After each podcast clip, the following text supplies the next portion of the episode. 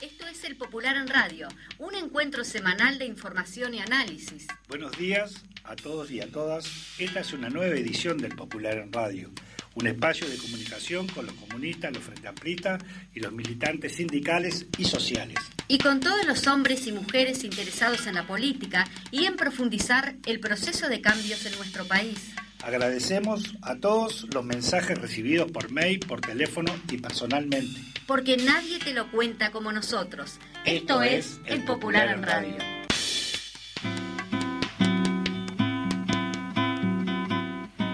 Amó aquella vez como si fuese última.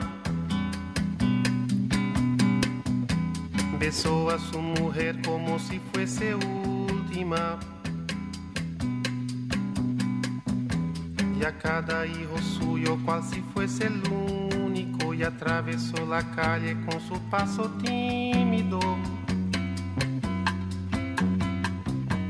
Subió la construcción como si fuese máquina. Alzó en el balcón cuatro paredes sólidas. Ladrillo con ladrillo. Bueno, bueno, bueno, muy buenos días, muy buenos días a todas y todos los que nos están escuchando al Popular en Radio. Buenos días, Juan, buenos días, Pau, ¿cómo andan?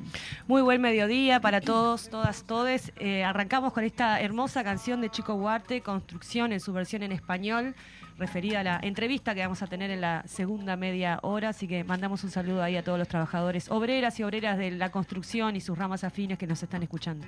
¿Cómo andas? Muy bien, ¿cómo están? Este, bueno, sumamente un día más, último viernes del mes de marzo. y se nos van los meses al galope.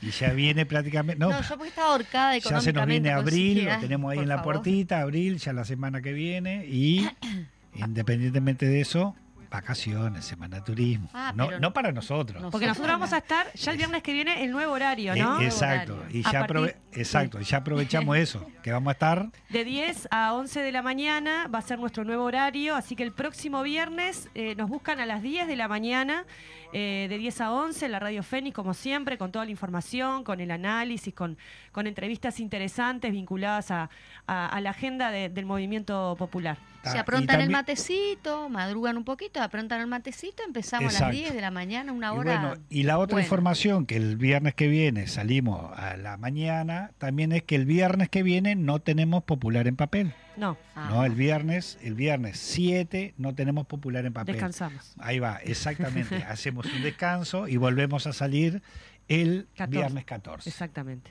Así que bueno, y para no olvidarnos el número del popular de hoy, que lo tenemos en la mano, con una tapa muy muy buena y muy contundente, que Ilustrativa, después como ustedes van a estar hablando de eso. El número 626 Sí, eh, este, del 31 de marzo del 2023. Exactamente. Con la tapa en donde tenemos a la intendenta Carolina Cose, contundente respuesta de Carolina Cose que tiene que ver con nuestra editorial, Majito. Sí, hoy tenemos dos editoriales, tenemos la central y tenemos otro que es un, un agregadito. Así que vamos a la central, contundente respuesta. La intendenta de Montevideo, Carolina Cose, presentó este jueves ante el Senado un escrito con un descargo ante el juicio político que promueven en su contra 13 ediles de derecha y que fue habilitado por los votos de la coalición de derecha en la Comisión de Constitución y Legislación. Acompañada del gabinete de la Intendencia de Montevideo y por senadoras y senadores del Frente Amplio, COSE presentó un escrito de 20 carillas en el que refutó de forma contundente las acusaciones en su contra. Este juicio político es un uso improcedente, equivocado e irresponsable de las herramientas constitucionales de Contralor que solo se explica eh, como parte de una estrategia de ataque político contra mi persona y la gestión que me toca encabezar por decisión de la ciudadanía, afirmó Cose.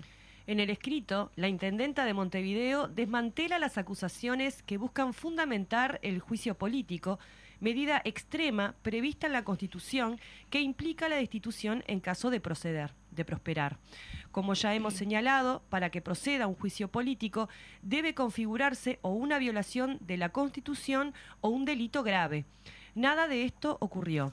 La iniciativa de los ediles de derecha se fundamenta en una supuesta sistemática falta de respuesta de los pedidos de informe, lo que es mentira, pero además no constituye nunca un delito grave y en una violación de la Constitución por no presentarse personalmente en un llamado a sala.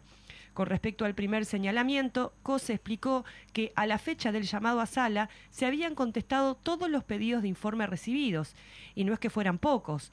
En 2021 fueron 234 pedidos de informe y 278 en 2022. Estamos hablando de casi un pedido de informe por día. Si se cuentan los días hábiles, en realidad es más de uno por día.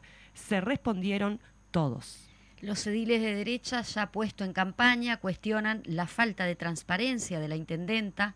COSE informó que en, el último índice nacional de transparencia activa y acceso a la información, elaborado por organismos que son regidos por el Poder Ejecutivo, la intendenta se eh, posicionó dentro de los 10 primeros organismos a nivel nacional en el octavo lugar y es la intendencia mejor puntuada pero además la Intendencia en 2020 recibió 1.841 perdón, 1.841 eh, solicitudes de acceso a información pública y respondió 98.31%. En 2021 fueron 259 y se respondieron el 98.93%. Con razón, COSE planteó es un abuso acusar a la intendenta de falta de transparencia y de contralor. Todo lo contrario, la intendenta de Montevideo es un ejemplo de transparencia que nunca, eh, eh, que ninguna afirmación, por más reiterada que sea, va a cambiar. COSE estableció que la posibilidad de hacerse representar en un llamado a sala está prevista en la Constitución.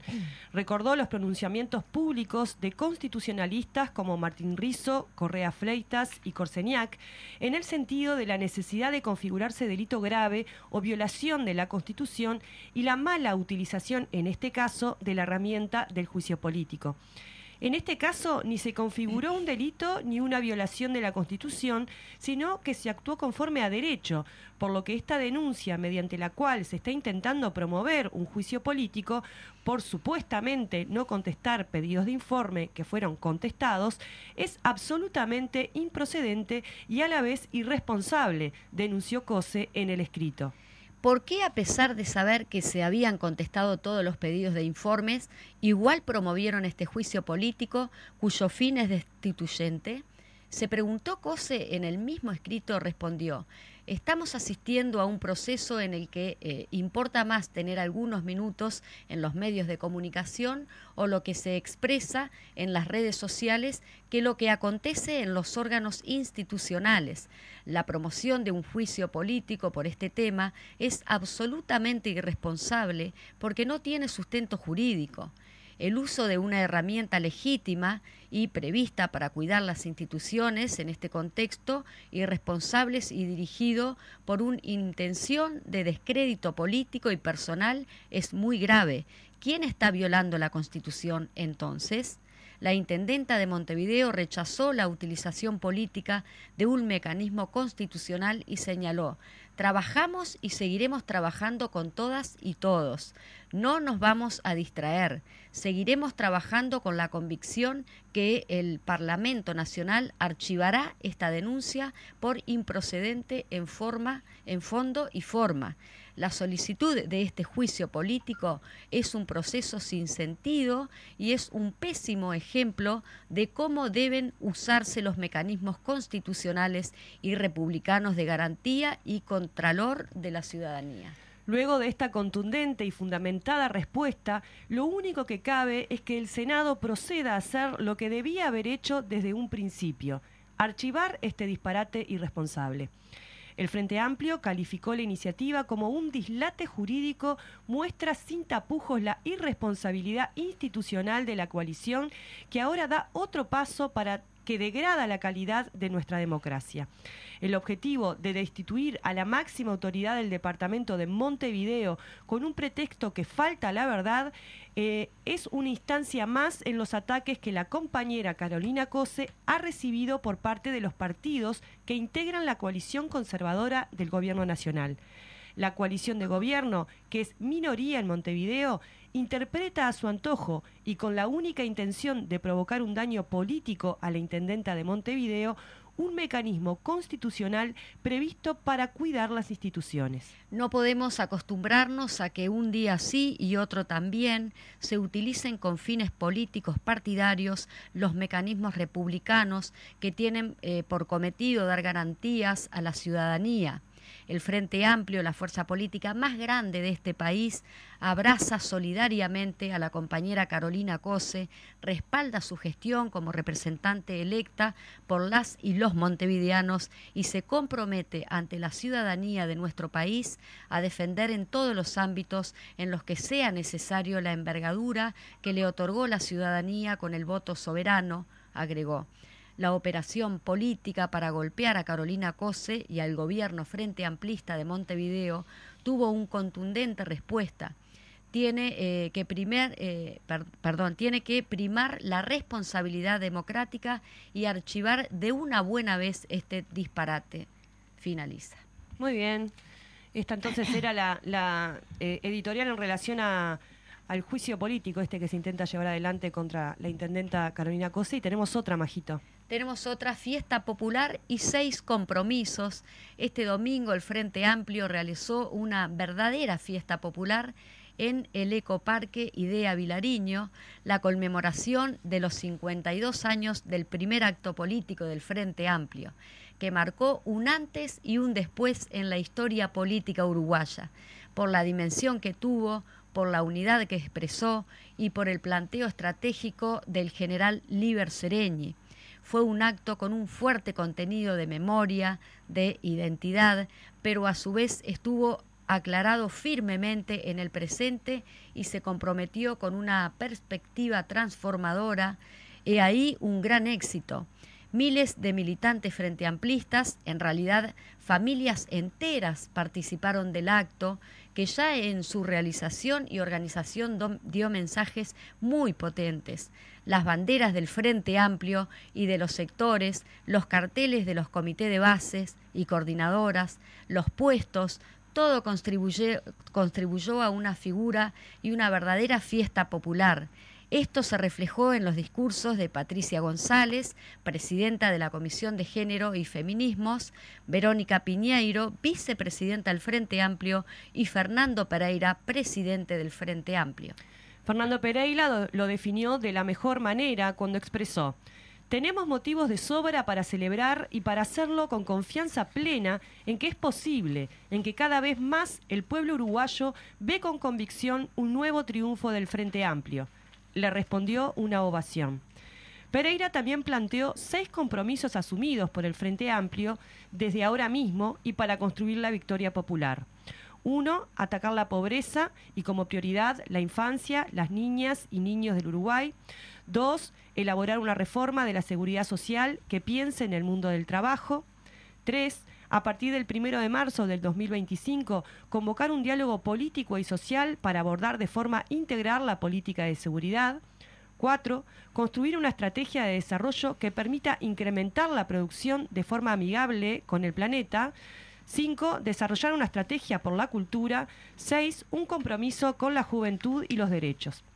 Un gran acto de la primera fuerza política del país que gobierna en Montevideo, Canelones y Salto y en varios municipios y que desarrolla una intensa labor parlamentaria de denuncia y de propuesta un acto protagonizado por una militancia frente amplista que está desarrollando un esfuerzo enorme de diálogo con nuestro pueblo para rechazar la, reforma eh, regresiva jubilatoria que propone el gobierno de derecha, que abraza todas las luchas populares, que apoya la pelea diaria contra el hambre en las ollas populares y que a la vez está construyendo una perspectiva programática de cambios para el Uruguay. Muy bien. Muy bien, por ahí teníamos compartiendo ahí con toda la audiencia Qué linda la foto de la portada del Popular con esa Carolina Cose, pero contentísima. presentando muy segura. Entrando al Palacio Legislativo con paso firme, ¿no? Con Tenés el, micrófono, ahí está. Ahí va. De costado. Sí. Lo tenía chanfleado. No, decía justamente eso. Después luces amarillas en la economía uruguaya, ¿no? Dos trimestres de caída del PBI, hay 42.000 personas pobres más que en el 2019 y se mantiene el deterioro del salario. Sí, pero qué raro, porque dicen que no. Sí, que bajo. No, lo que dicen, por un lado, que, no sé qué números son los que. ¿De dónde los sacan este, desde el gobierno? Que bajó la pobreza infantil. Pero este, que, que, digo, se contrapone un poco con esto, pero esto son cifras que no las pueden negar, de hecho. No. Sí, sí, un crecimiento de la economía está, está bien detallado. Le recomendamos que lean la nota de Bruno Giometti, que explica con claridad y, segmenta también ahí los distintos sectores de la economía y cómo, y cómo viene ese impacto, también el tema del consumo interno. Hay una nota también relacionada con, con Antel, la encrucijada espectral, las telecomunicaciones como expresión de la confrontación entre dos modelos de país, donde van a ver una, un análisis allí de, de, toda esta discusión que capaz que no necesariamente todo el mundo entiende en relación a la subasta, lo que dijo USEC en relación a, las frecuencias y demás, en donde está comprometido no solamente una cuestión, como dice la nota, de, de aparatitos y antenas, sino del, derecho a la información y la posibilidad de desarrollo de, nuestra principal empresa pública. ¿no? Sí, sí, Y Vamos a ver si venía denunciando permanentemente eh, el, sindicato, el, sindicato, el sindicato, el sindicato. Y sí, también Pablo Siri, que también estuvo acá en este medio, eh, representante del Frente Amplio la URSEC. Pero digo, el sindicato esto lo venía advirtiendo hacía mucho. Bueno, de hecho ha hecho movilizaciones, quejas, eh, ha llevado hasta notas a la, a la presidencia de la República y nunca se tuvo en cuenta lo que tiene que ver con el sindicato, ¿no? De hecho, siguió que la denuncia era una privatización justamente de, una empresa del Estado. Ah, perdón. No, porque decía de que capaz que podíamos ir a la columna porque no nos queda mucho tiempito para que no nos quede afuera la columna de Juan Castillo. Fede, sí, porque aparte lo dijimos, vamos a la columna del este, secretario del Partido Comunista Juan Castillo y luego continuamos este, comentando. ¿Qué tal, amigas y amigos? Un gusto poder otra vez reencontrarnos aquí en la columna del Popular que nos da esa posibilidad de conversar, de charlar, de dialogar. Venimos loco de la vida y no lo disimulamos. Venimos muy contentos de lo que fue el acto en conmemoración del 52 aniversario del acto de masa de Frente Amplio. Fue de verdad una cosa importantísima, la alegría, la convocatoria, lo que fue lo que sigue siendo ese reencuentro de los frente amplistas, sea por el motivo que sea. Cuando estamos prontos para cerrar filas y para dar la lucha, ahí no hay matices, no hay diferencia entre los frente amplistas. Se terminaron los sectores. Por sobre todas las cosas flameaba bien alto la bandera de Otorgués y venía el recuerdo para todas y todos nosotros lo que fueron 52 años atrás, en un escenario completamente distinto, en una coyuntura distinta a la actual, haber elegido al general Libre Sereni como el presidente del Frente Amplio, la fuerza política que emergía, que unía a todas las expresiones de izquierda. Hoy todo el mundo habla de la coalición, hoy todo el mundo habla de la unidad, pero gestar la unidad y poner a los comunistas con el Partido Demócrata Cristiano, a los socialistas con expresiones sociales y populares, a lo que eran desprendimiento de los partidos políticos tradicionales de la talla de Selmar Michelini, Álvaro Ballo, venir generales patriotes como venía Balinia, una cosa maravillosa que se daba cita en aquel 26 de marzo, inundando 18 de julio de Frente Amplismo y de Artiguismo. Esto fue lo que revivimos otra vez hace pocos días, este 26 de marzo a 52 años.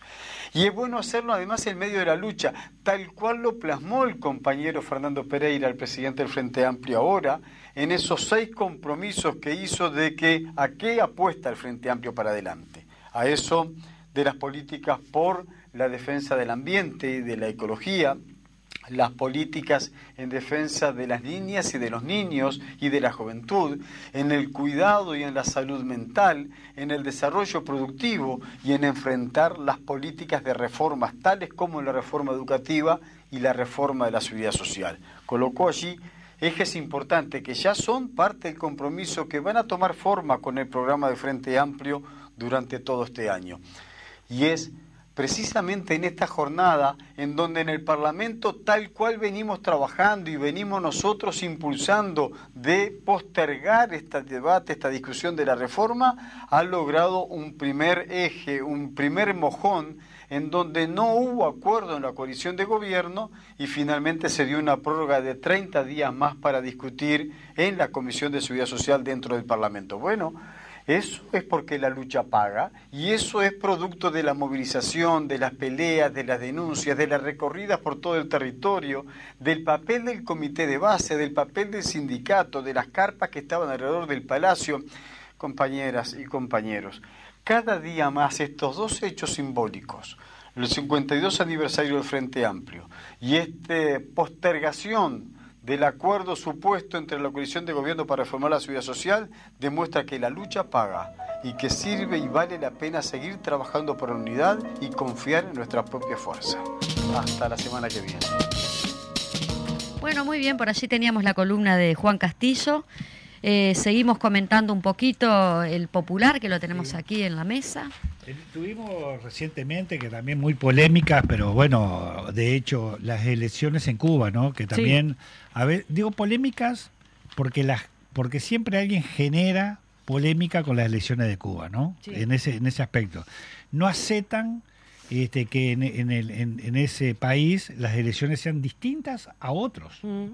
Entonces, parecería que no fueran democráticas, que no fueran esto, que no fueran el otro, cuando este, si uno entra realmente como son las elecciones, creo que más democrática y más transparente, porque se eligen entre ellos, en zonas, en barrios. Este, Son, no te digo ni similar ni parecida, pero me da, me, me confunde un poco parecida a las elecciones de los consejos vecinales acá, que son vecinos que eligen a vecinos, sus referentes. Bueno, tienen un algo de eso. Mm. Entonces también por otro lado, obviamente, siempre la derecha y, la bandera la tiene eh, Estados Unidos, minimizando y que esto y que el otro. De todas maneras, fue una elección que para Cuba, de una, un porcentaje sumamente importante, ¿no? Esa es la realidad. Sí. Este. Eh, estaban habilitados para votar 8.120.072 cubanos, lo hicieron 6.164.000 o sea, superior a las elecciones primarias que habían tenido antes, 75,92% de participación en un voto que es eh, que no es obligatorio, además, ¿no? Que me parece que eso es importante destacar porque, por ejemplo, tenemos la primer, em, eh, el país de la libertad y de los derechos como Estados Unidos, en donde eh, que también son elecciones em, que no son obligatorias y el nivel de participación es bajísimo, sí, sí, menos del 50%, muchísimo menos, a veces 30, 35, 40%, y son las elecciones. Claro. Y la verdad que el que gana no representa la totalidad de la población ni los habilitados, porque, no votan. Sí, claro, porque aparte es como una, tienen un sistema rarísimo de representación, sí. Tenemos acá un acto... Como a mí de Estados Unidos y de los yanquis no me interesa saber nada, ah. de las elecciones menos que menos. Bueno, pero hay, que saber porque... Es verdad. Hay que tenerlo claro. Bueno, muy bien, acá tenemos un acto que no deben de, faltar nunca, con los ocho en el corazón, acto homenaje, sábado 22 de abril, 17 horas en Agraciada y Valentín Gómez. Hablan Ana Olivera, el turco Abdala. Saludos de la UJC y Fernando Pereira. También va a haber espectáculo artístico, eh, Numa Moraes y el alemán. Seguimos porfiando, dice por acá, este año, este, los 8 de la 20, a 51 años de la masacre de la 20 en 1972. perdón, ¿seguimos porfiando qué? Seguimos porfiando nosotros. Futuro, seguimos, porfiando, futuro. El futuro. Ah, ah. Porque esa es la consigna. Seguimos porfiando. Sí, estaba leyendo la No, porque como quedaste ahí cortado. Sí, me quedé con el amarillito, ese me entreveró, es verdad. Y es esa, seguimos porfiando el futuro. Seguimos porfiando futuro, gracias. a 51 años, sí, perdón. No, no, está bien. Eh, la contratapa de... Ahí estaremos. Estamos en la contratapa de Pereira este, haciendo alusión a, bueno, se viene Semana de Turismo, como decía este, Landaco, pero en esa Semana de Turismo se celebra tanto la comunidad judía como la comunidad católica, tienen sus, sus este, festividades y es interesante el análisis que hace Pereira en, relación a, qué implican y a su vez las contradicciones que, tuvieron después, haciendo en, su titular, dice, hagamos la paz, ¿no? Interesante eh, todo lo que, lo que allí expresa Pereira, que siempre te hace pensar desde una perspectiva distinta, más filosófica, digamos, estos temas. Me parece que interesante compartirlo y que, y que la puedan leer también.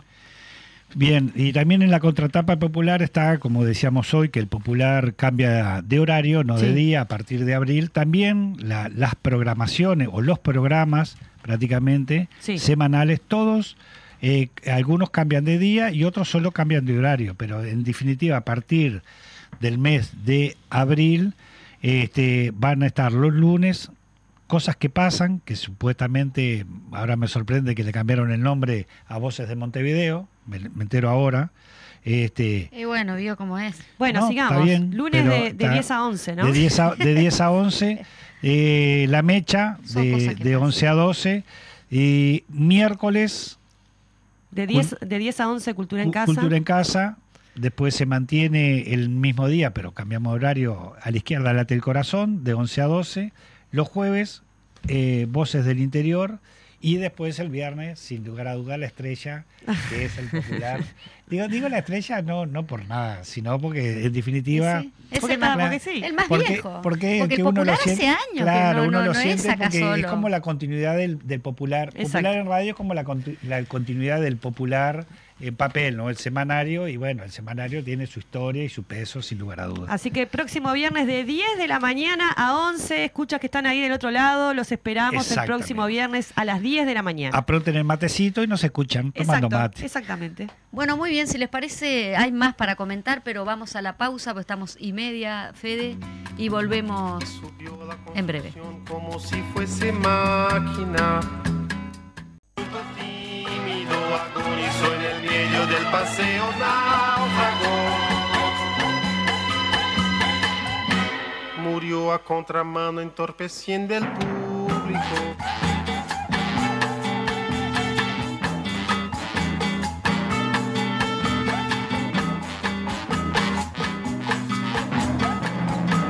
Amó aquella vez como si fuese máquina. Balcón cuatro paredes plácidas. Se a descansar como si fuese pájaro. Y flotó en el aire cual si fuese un príncipe. Terminó en el suelo como un bulto alcohólico. Murió a contramano entorpeciendo el sábado.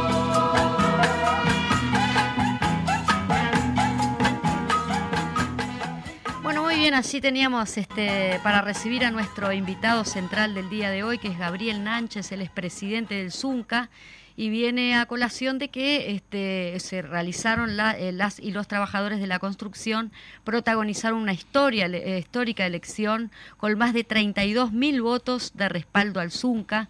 Muy buenos días, ¿cómo estás, Gabriel? Muy buenos días a ustedes. Primero que nada, pedirle disculpas porque tenía previsto estar en, la radio, pero bueno, como el resto de las personas tenemos vida y tenía un estudio médico que más allá de rezongo ahora puede cambiarlo, pero bueno, se me pasó por razones de, cansancio que, ayer tuvimos que venir a dormir y bueno, era imposible estar a las ocho y media de la mañana en la mutualista, pero bien, este, contento con una gran alegría, ahora estoy yendo de vuelta hacia el centro, porque ayer en las horas de la madrugada, dos y media, nos vinimos a descansar, ya llevamos 23 horas en el en el físico. Y bueno, creo que fue un gran esfuerzo de, cientos de, miles de compañeros y compañeras que no tienen la posibilidad de estar una nota, una foto, pero que son lo imprescindible, ¿no? Lo que hace posible silenciosamente mantener la herramienta en el alto. Entonces, a primeras horas de la tarde ayer teníamos la, inmensa alegría de, bueno, saber que contábamos con 32.000 votos, que era un objetivo central que nos habíamos planteado, hacia la herramienta Zunca, ¿no? Después las urnas decantarán los resultados que decanten, pero digo, ese fue el primer objetivo cumplido, con gran felicidad lo recibimos a la tarde y bueno, y en la madrugada se seguía con el recuento de votos. Histórica una votación que además en, la vez anterior habían tenido, Paola Beltrán te habla, este, Gabriel. Eh, bien, ustedes habían logrado 27.000 votos, la meta eran 30.000 y lo superaron, ¿no? Y hablaban ustedes en el, en el comunicado de lo que implicaba a nivel del respaldo de los trabajadores a la herramienta sindical en esta coyuntura de, de intentos de reglamentar los sindicatos también, ¿no? Sí, exacto. Yo creo que son dos escenarios diferentes. La vez pasada teníamos la pandemia en el medio, una pauta salarial que era muy complicada, y bueno, logramos movilizarnos en el medio de la pandemia, quebrar la pauta del gobierno, del Consejo de Salario, y a su vez lograr 27 mil votos. Fue una cosa que, para el resto de la sociedad casi era impensable, y lo logramos. Y en esta oportunidad, nosotros lo que entendíamos, porque de hecho el 18 de febrero, cuando inaugurábamos el Congreso, también asumía la nueva representación de la Cámara de la Construcción, es obvio lograr, intentar generar más del 50% de los cotizantes en el EPS. estamos hablando de 52 mil. Eso lo que habla es que te da un respaldarazo a la nueva dirección. Una vez terminado el escrutinio, se asumen las responsabilidades, se convoca una asamblea general, se presentan los puntos de plataforma y, bueno, y se va a la ronda de consejo salario. Eso también es una foto que la sacan varios más allá de la interna de, gremio, ¿verdad? Y bueno, creo que vamos con un buen respaldo hacia la negociación colectiva. Que eso nos permite saber que, bueno, este, te da una posibilidad de discutir en la liga, como le decimos nosotros, que es en, el ámbito formal, pero también tener una gran presencia en la cancha, cuando hablamos de la gente movilizada, ¿no?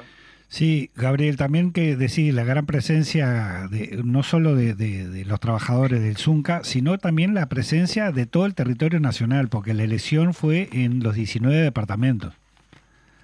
Exacto, creo que votó también muy bien en el interior, sabiendo que siempre tenemos una mirada capitalina, todo el mundo, en el aspecto político de lo sindical, Tú fíjate que acá el 50% más o menos de esos 52.000 está enfocado entre Montevideo y Canelones. Claro. Pero muchas veces no olvidamos el interior. Exacto. A mí me tocó en esta oportunidad estar en Florida. Y bueno, tuvimos relevamiento de mil compañeros, sabiendo que bueno, la obra empieza y se termina. Exacto. Nosotros salimos de la licencia, tenemos una realidad, salimos del Congreso, tenemos otra realidad, obras que se terminaron. Exacto. Y bueno, también arrancaron otro emprendimiento. Digo por qué, porque a veces tenemos el foco pensado en obras de gran magnitud las vías, las rutas, etcétera. Pero hay cientos de miles de rutas y cientos de miles de vías que son ahorita chicas. Y bueno, y llegar a mil compañeros en ese departamento es un esfuerzo importante cuando estamos hablando que algunas obras están a 140 kilómetros de tener local. Sí, en ese sentido, eh, la participación, participarán todos los obreros del país, como decíamos recién, desocupados con actividad los últimos dos años, corregime si estoy diciendo algo equivocado, en el sindicato, y también los y las jubiladas. Y eso implica, como vos decías, este esfuerzo de tener que llevar la urna a cada una de las de, los lugares de trabajo, ¿verdad? Claro, lo que pasa es que lo que te pasa ahí es lo siguiente. Sí. Cuando tú haces un congreso, y es más, este congreso no tenía nada que ver en su, en su ADN de lo que fue el congreso anterior, hay mucha barra nueva, tiene una dinámica bárbara. Vos terminás resolviendo en, el Congreso, por ejemplo, que voten los compañeros de los Jucopea, los jubilados, nuestro es compañero dirigente, y bueno, y tenés departamento que tenés el local en el centro del departamento, mm. pero hay localidades. Y vos tenés que hacer llegar una urna fija a una localidad que implica tener dos o tres compañeros tres días en un salón prestado. Claro. Eh, ¿Se entiende? Una comisión fomento, en fin, lo que tenga la organización del pueblo te prestan el local y vos tenés que tener la urna ahí. Eso es que hay compañeros en el seguro de paro que están habilitados a votar, estando en Banco de Seguro del Estado, estando en DICE, en fin. La idea es que se pueda votar todo el mundo. Y para eso tenés que arrimarle la herramienta. Claro. Y esto implica después poner, poner personal, que muchos de ellos son desocupados, no de, ahora, hace un año o dos años. Porque bueno, la represión sindical existe, lo sabemos todo, y en el interior es peor. Este, si no tenés la tarjeta ahí y no hay clientelismo en el medio, difícilmente nuestros compañeros puedan entrar a trabajar. Y eso también es un, una, un, un doble orgullo de poder darle reconocimiento a los compañeros. ¿no? Sí, no, también estaba leyendo acá que, que también parte del respaldo y el trabajo y la movilización arrancó también a la partida de la alta participación que tuvieron en el Congreso, ¿no? Más de 1.800 delegados. Creo que eso tampoco es un tema menor, ¿no? Sí, ahí tuvimos algunas situaciones entre telones, es decir, cuando se corrió la pandemia nosotros deberíamos estar, la dirección que estaba hasta el Congreso hasta junio este año. Como se venía Consejo de Salario y también hay presiones, porque tenemos presiones internas, de decir, bueno, si ustedes no no convocan al Congreso, se quieren prácticamente que apoderar sí, claro, claro, claro. Vulgarmente se dice. Bien, acá estamos a discutir y bueno, vamos arriba, resolvemos, Congreso. Ahora también sabemos todo que cuando se vota en el Congreso tenés estatutariamente 30 y 60 días para convocar elecciones. Claro. Y también sabíamos todo que en marzo vencía el convenio colectivo nuestro. Entonces, después muchos se dieron cuenta que nos apretamos los dedos. Claro, Pero bueno, claro. tuvimos que marcar tuvimos que marcar esa fecha de Congreso porque tenemos el turismo en el medio, que es la licencia de la construcción. Entonces, que te caiga un viernes y un sábado un Congreso, que eso implica que el viernes muchos compañeros hacen uso de las libertades sindicales, pero el sábado queda conciencia a la gente. Y bueno, y creo que también ahí colmó la expectativa de todo el mundo, superó la expectativa de muchos, de que bueno, el sábado tuvo una buena participación en todas las comisiones y todo el día, funcionamos hasta las 6, 7 de la tarde. Sí, Gabriel, pero yo lo, que rescato, a ver si, si coincidimos, que vos recién decías la barra, mucha barra nueva, mucha gente joven, ¿no? Que también uno puede pensar que los jóvenes, la juventud, viste que a veces está en otra, también el, el, respaldo de la participación y la madurez justamente de los jóvenes trabajadores, ¿no? justamente también para participar, porque vos decías, bueno, es sábado, no hay obligación de venir, sin embargo estaban ahí. Sí, yo creo que ahí tuvo mucha mucha visión política los viejos dirigentes del sindicato, en la cual te lleva tanto a discutir la, vía democrática interna, que te plantea que vos los congresales lo elegís en una asamblea de la propia obra. Claro. ¿Se entiende? La proporcionalidad de los delegados. Eso es que las bases participan en la instancia mayor de un sindicato o una organización cualquiera, en este caso el ZUNCA, en un congreso sindical no es poca cosa eso, si lo mirás en perspectiva democrática, ¿no? claro, claro. no, pero tiene que ver también con la movilización de la organización como tal. Digo, que está, tenés que recorrerte todo el país, obra por obra, y de repente, como decías, grandes obras, vos de repente vas y encontrás, yo qué sé, 500, 600, 700, yo qué sé, o mucho más como UPM. Pero también hay obras chiquititas que también tenés que hacer 150 kilómetros, capaz que para hablar con 15 trabajadores y también ahí ese trabajo permanente que están eh, haciendo del propio sindicato, ¿no? Claro, mira, yo hace un rato cortaba con mi hija y digo, mira, sinceramente no te da la posibilidad ni festejar un gol. Es decir, tiene una dinámica tan tan fura esto que salí de una y ya estaba haciendo otra. Es decir, eso que decís vos, recorrer a todo, a todo el país para poder tener los congresales. Tenemos la suerte que tenemos mucho intercambio generacional dentro de las propias obras. Eso implica que la experiencia se está contagiando también a las nuevas generaciones. Sabiendo que hay compañeros que de repente en este congreso participaron y en el que viene capaz que están en otra rama Claro. ¿Se entiende? Y otros quedan a vivir de la industria. En mi caso en particular somos tres generaciones dentro de la construcción. Claro. Digo, yo hice alguna publicación donde vota mi viejo como jubilado y votamos yo y mi hermano como activo. Digo, eso es una cosa que si vivir de la, de la industria de la construcción, tu familia vive de la industria de la construcción. Entonces tenemos que tener obligatoriamente una mirada mucho más a largo plazo que el inmediato. Pero fíjate que haber logrado 1.800 compañeros eh, este, un sábado y un domingo en un congreso, que también los compañeros de propaganda, en un gran esfuerzo, logran tener los materiales una vez venido la licencia en enero, para que tú en febrero vayas ya sabiendo y digiriendo qué es lo que vas a discutir. Digo, en, todos los lados que mirás no es por sacarnos cartel, pero un esfuerzo importante de los compañeros son metas que las cumplí ya mañana te olvidás puede tener otra cosa. Entonces, muy difícilmente podamos decir, ah, bueno, está, ahora vamos a descansar. ahora tenemos estos días de turismo, inmediatamente venimos de turismo y preparar la Asamblea General. Claro. no, te, no, te, da ni, ni para festejarlo. Sí, sí, siempre, siempre cuando se está tan al palo eh, en esto de, de, la serie, de la dinámica de, la lucha, eh, es complejo como esto que decís vos, no hacer el resumen, pero evidentemente lo logran hacer porque si no, no se podría hacer la acumulación. O sea, eh, una cosa necesariamente es de la otra. una de las cuestiones que ustedes mencionaban y que, y que también se rescata del, del Zunca, ¿no?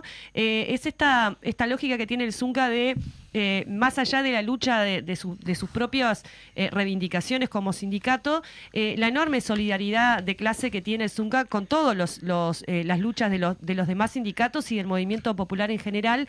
Y ustedes mencionaban que, este respaldo que, está teniendo el Zunca también es un respaldo al movimiento general, al movimiento sindical en general, al PITCNT, al movimiento popular, a la intersocial y a sus reclamos, ¿no? ¿Cómo, cómo empuja esta, esta votación histórica que está teniendo el Zunca? A, todo, a toda la lucha del movimiento popular. Sí, yo creo que vos recién lo planteabas. Una cosa es el festejo y otra cosa es el resumen político. Yo creo que ese espaldarazo, si después no está reflejado, por ejemplo, lo que resolvimos toda la central, que es tener los ocho zonales del PICNT, los ocho municipios, el intercambio con las intersociales, trabajar hacia un Congreso del Pueblo, el haber estado del 20 los compañeros centrales frente al Palacio, el lograr que a los vecinos les llegue la discusión que a veces la ven muy lejana, como tiene que ver una reforma jubilatoria que es salvaje, o otros temas que tienen que ver con la vida de la sociedad, si ese no es el resumen político, bueno, capaz que otro ven el resumen político de lograr condiciones de correlación de fuerza para poner la lenteja más en el plato de esos consejos salarios. Nosotros vamos mucho más allá que todo eso. Es decir, nos preocupa consejo salario, obviamente, porque vendemos la fuerza del trabajo, pero teniendo una mirada del bloque social que pertenecemos. Porque si no avanzamos como bloque social, bueno, los avances que podemos tener individuales no, no, no nos sirven de nada. Y eso lo tenemos que machacar todos los días la casa de los compañeros. Sabemos que somos los primeros a negociar en esta ronda y que también tiene que, tiene que ver mucho con lo que pasa con el resto de los compañeros. Ahora cerramos nosotros Consejo de Salario y estamos en la alerta con todos los gremios. Pegados a ellos de los zonales, de las movilizaciones y en todos aquellos conflictos que podamos echar una mano. De hecho, este, nos dificultó mucho el último paro de la central, pero nosotros hacer un paro nacional implicaba traer todo el interior hacia Montevideo, en un costo importantísimo en el medio del, momento que estamos viviendo. Que te vuelvo a repetir, veníamos del Congreso, las elecciones de Zunca y tener todavía recursos para prepararnos para una ronda de consejo salario que va a estar dura. Dura y, que, que, bueno, que del otro lado se vienen preparando. Porque si el 18 nosotros estamos en Congreso y también asume la, la nueva presidencia de la Cámara, bueno, yo creo que todos nos estamos esperando para ese, para ese desafío, ¿no? Y veremos el papel juega el gobierno, que de hecho ha estado de espalda en todos los reclamos de los trabajadores. Gabriel, con respecto, tú mencionabas allí el tema de la reforma jubilatoria, sabemos que está la carpa allí de, todos los sindicatos y organizaciones sociales frente al Palacio Legislativo, y han aprovechado eso de las elecciones que han salido justamente al interior para poder este, charlar con los trabajadores con respecto a la reforma jubilatoria y cómo impacta en los trabajadores del ZUNCA y las trabajadoras. Sí, en lo particular en la construcción de la época de 60 contamos con compañeros en la, famosa Comisión de Seguridad Social nuestra, porque tiene que ver después con el equipo, representación de los trabajadores y los planteos que llevamos desde los congresos a la central. Nosotros lo que intentamos en cada uno de los plenarios interior tener presencia. Lo mismo lo sonar el PCNT. Y lograr intercambiar de cómo logramos el programa de la central también colocarlo en el programa con la sociedad. Y esta reforma, bueno, no solo lo hemos discutido de nuestra Comisión de Seguridad Social, cómo afecta en lo particular a la construcción, sabiendo que el relato que se colocó de, julio, que salió el propio Miere, a decir que a la construcción y a los trabajadores rurales esta reforma no le afectaba. Entonces vos salís a quebrar ese relato cuando los 305 artículos de la ley no dice eso, sino que nos cambia hasta la regla del cómputo a nosotros, la fórmula, sino que es un disparate, retrocedemos, porque en el 2008 tuvimos reforma, es decir, nosotros logramos bajar a 60 años y de 35 años aporta 30. Logramos la edad avanzada, con 28 años de trabajo y edad avanzada poder jubilarte. Logramos computarle un año por cada hijo a cargo de mujeres jefa de hogar. Nosotros en el, en el caso de nosotros trabajamos nueve meses al año cuando tenemos trabajo, porque hay mucho avance tecnológico. Entonces también ahí vos tenés, cuando llegás a los 60, los últimos 20, los mejores 10 para poder jubilarte. Este cambio de fórmula que no hacen es los últimos 20 los últimos 10, te dice la ley, 8 años de esos últimos 10 en un lugar de trabajo. Es una trampita, pero nadie está en un lugar de trabajo. Aparte que hoy, bueno, si agarras 100 y lo subís en 65, te va a dar un monto. Lo subís en 60, te da otro. Te baja drásticamente el promedio de aporte. De, tus ingresos que vas a tener de aporte. Y esto, bueno, en una industria que tiene una dinámica que es la que es, los trabajadores, para todo lo que es la discusión en la calle de la reforma jubilatoria, bueno, hemos resuelto de dos congresos atrás. Por la forma y el contenido estamos en contra. Primero, porque la forma no es por los ámbitos donde estamos representados todos, mm. las fuerzas sociales y las fuerzas políticas dentro del directorio del PS, y el contenido porque es nefasto, ¿no? Es un reajuste hacia los trabajadores cuando vos estás hablando que nada más y nada menos a los trabajadores formales. No estás hablando de la informalidad. Y que acá no solo los subsidios que tiene el capital, en el sector de la construcción del 2002 para siete y medio. Nosotros pagamos 15 de aporte. A eso la caja militar y todo lo que le pueda seguir agregando, te das cuenta que hay un desequilibrio fiscal, económico, de control, etcétera, etcétera, que el Estado, en este caso hace la plancha con una, una definición política, acá se privilegia los mayagoros y la clase dominante. Eh, más claro que el chocolate. Pero bueno, para lo que estamos todos los días haciendo política, parece sencilla esta discusión. Sí, sí, para el ciudadano común y corriente, que su información es por la tele, que escuche un ministro decir, tranquilo muchachos, esto a usted no lo toca. Vos quedás como que sos loco la película. Sí, Y estos locos me están convocando a luchar con algo que no me va a tocar.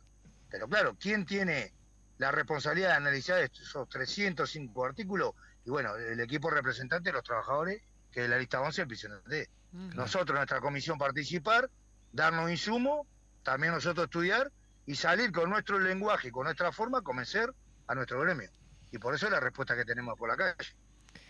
Hay que conjugar muchas cosas, pero lo que digo es, lo importante es que, bueno, hemos intentado discutir esto y llevar la discusión a todos lados.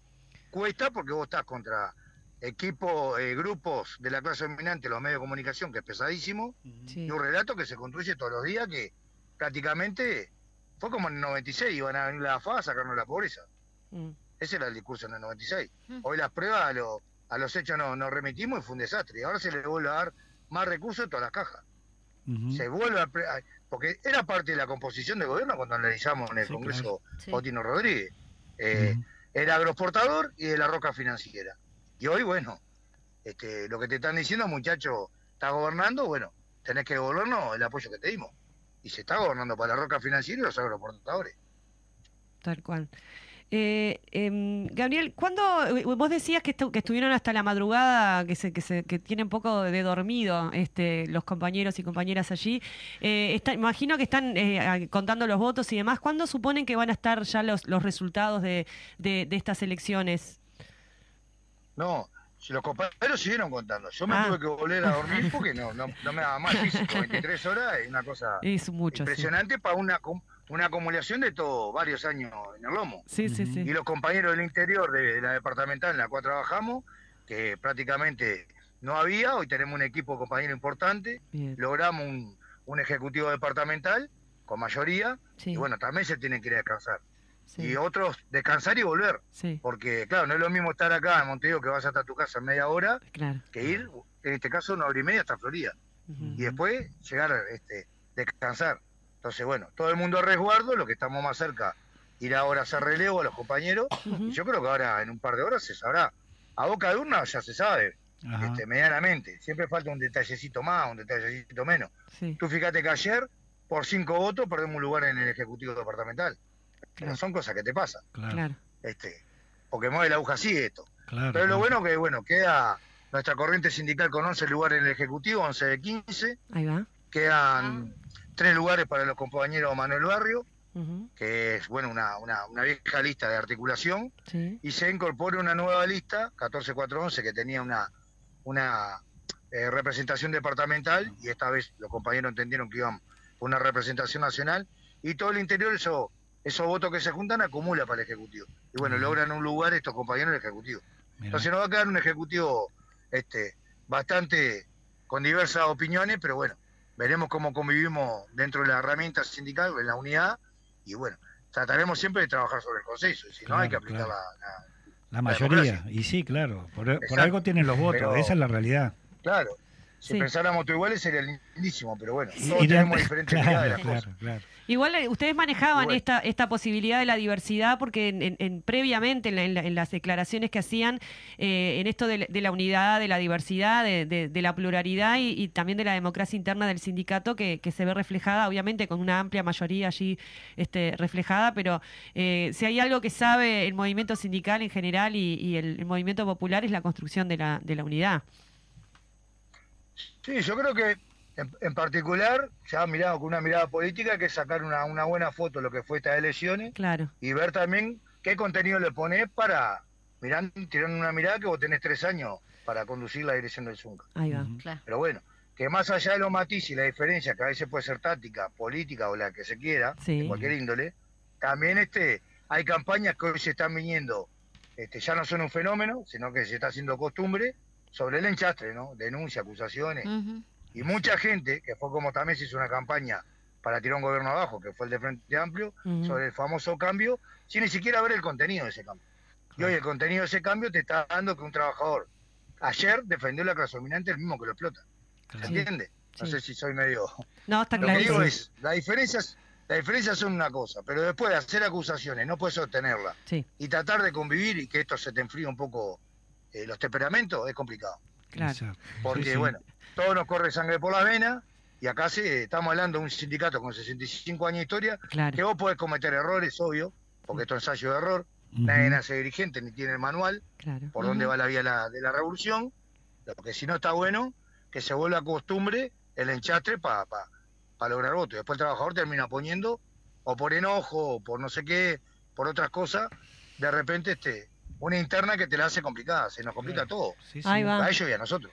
Bien. Pero lo que digo es, trataremos siempre de, bueno, manejar las pasiones o enfocar las pasiones en otras cosas, mantener el marco siempre la unidad y el respeto, y bueno, y entender que, bueno, el enemigo no está, los cañones no tienen que estar para adentro. En todo caso tenemos que ver en, qué tablero nos movemos. Que no es solamente luchar contra el empresario. Acá tenemos un bloque dominante y tenemos un contexto político regional y, mundial, que también jugamos en esa cancha.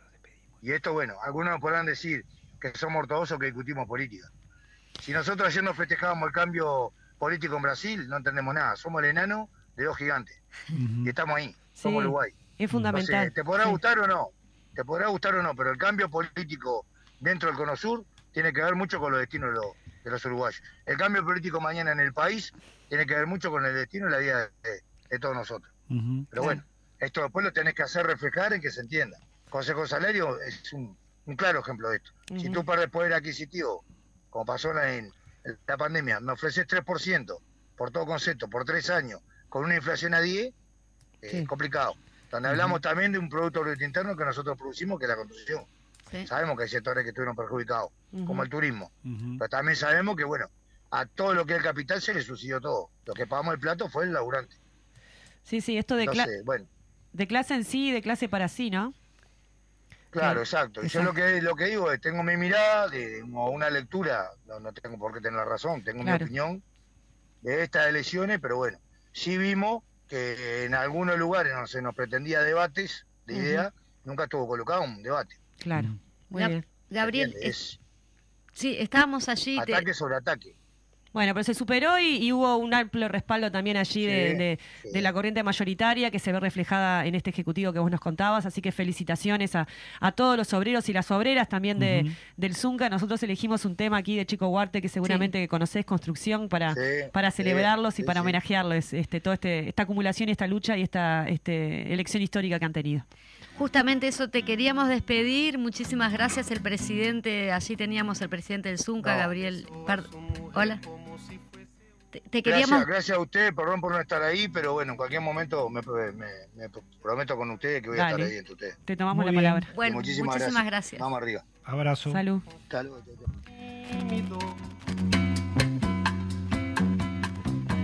Subió la construcción como si fuese máquina no, le queríamos dejar un poquito la música ahí para que para despedirnos del, presidente del Zunca y bueno, y nos estamos despidiendo nosotros también este, con toda la audiencia y nos, nos, escuchamos el viernes que viene de 10 a 11. Muy bien, así será.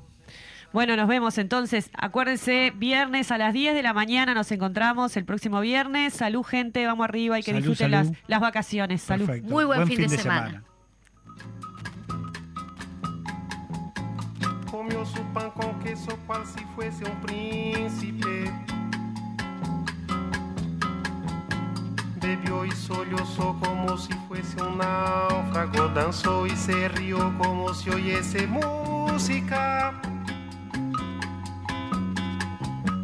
Y tropezó en el cielo con su paso alcohólico